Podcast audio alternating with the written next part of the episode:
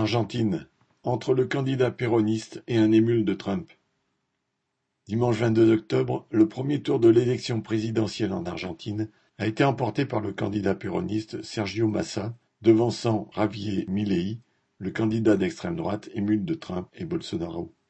Ce résultat a plutôt surpris, car Milei était arrivé en tête des primaires du 13 août dernier et devançait le candidat péroniste dans les sondages. Massa obtient 36,7% des voix contre 30% à son challenger, ce qui le met en bonne position pour le second tour qui l'opposera à Milei le 19 novembre.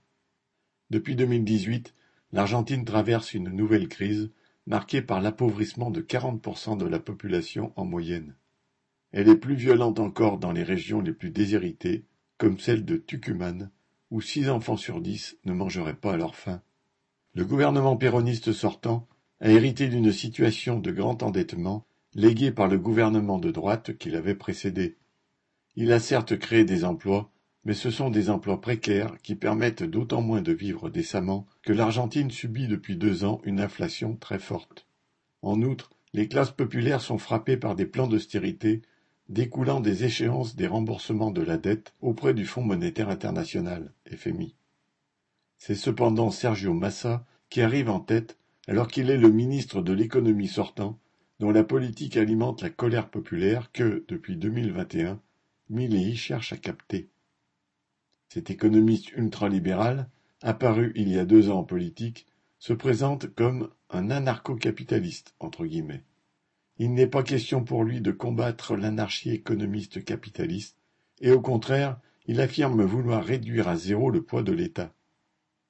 Pendant sa campagne électorale, il brandissait même volontiers une tronçonneuse, symbole de sa volonté de déchiqueter l'État. Cet admirateur de l'armée n'a pas pour autant l'intention d'appliquer son remède aux forces de répression, bien que la dette du pays, que les Argentins payent si cher, se soit développée sous la dictature militaire. 1976-1983. En revanche, il veut liquider pas moins de onze ministères, dont l'éducation, la santé, la sécurité sociale, le travail et l'emploi, les femmes, l'environnement et la culture, et privatiser tout ce qui sera possible, et bien sûr effacer tous les programmes sociaux. Mais les plus pauvres, laissés sans aide, auraient cependant le droit de vendre leurs propres organes pour survivre. La législation de l'avortement que les femmes argentines ont imposée en 2020 par leur mobilisation serait aussi annulée.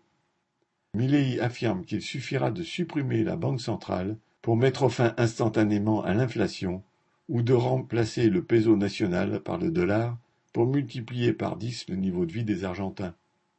Ce n'est plus le sauveur suprême, c'est le Père Noël. Cela et quelques déclarations à l'emporte-pièce, comme Citation Une entreprise peut polluer une rivière autant qu'elle le veut, ou encore La valeur de l'eau égale zéro, fin de citation, l'ont fait surnommer El Loco, entre guillemets, le fou. Reste qu'au sein des classes populaires, frappées durement par la crise, Milley a pu trouver un écho.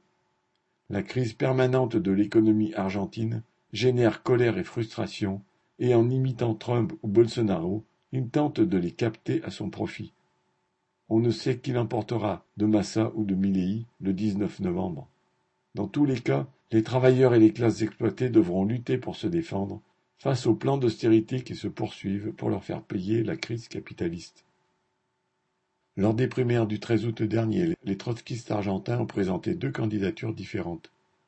D'un côté, celle du PTS, Parti des travailleurs pour le socialisme, et de l'autre celle du PO, Parti ouvrier, allié à l'IS, gauche socialiste. Le PTS a obtenu presque trois fois plus de voix et a donc participé à la présidentielle d'octobre, obtenant une moyenne de 3,5%. Il était présent aussi pour le renouvellement des députés et le PTS obtenait quatre députés nationaux, le PO un député national et le MST, Mouvement socialiste des travailleurs, un élu régional. Jacques Fontenot